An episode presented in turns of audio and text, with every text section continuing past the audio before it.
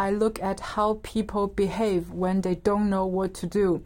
I think it's an important research question because uh, people make decisions all the time uh, in their day to day life, and uh, in most of the um, situations, they can't really calculate the probabilities before they make the actual decision. When some unexpected events occur, uh, some people would immediately attribute this unexpected events uh, uh, on their own capability. Some other people will say, uh, oh, actually, when the unexpected events happen, it's because of some external stimulus. So something that is wrong uh, within the external environment that they're operating in.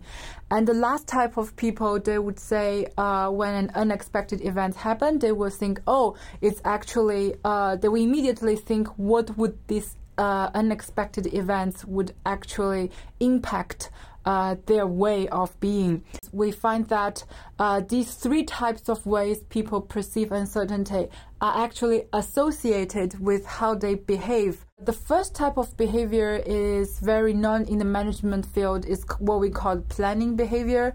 So those people they would set a goal and they would actually uh, look at how what are the possible uh, means uh, that they could actually use to achieve the goal. And the second type of behavior I find in my research is what we call in management field. The theory is called effectuation behavior.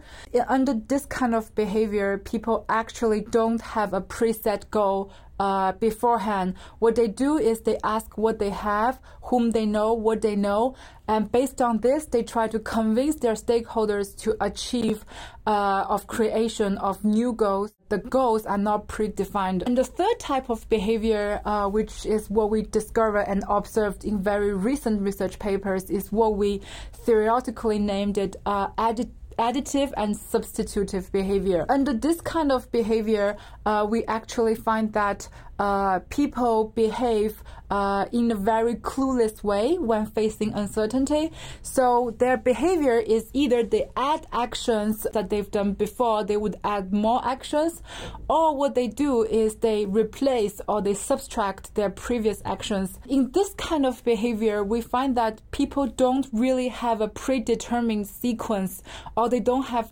predetermined goals as traditional defined as process development is uh, all the scholars would say that a process is composed with different steps and each step has a particular goal and a particular sets of subsets activities.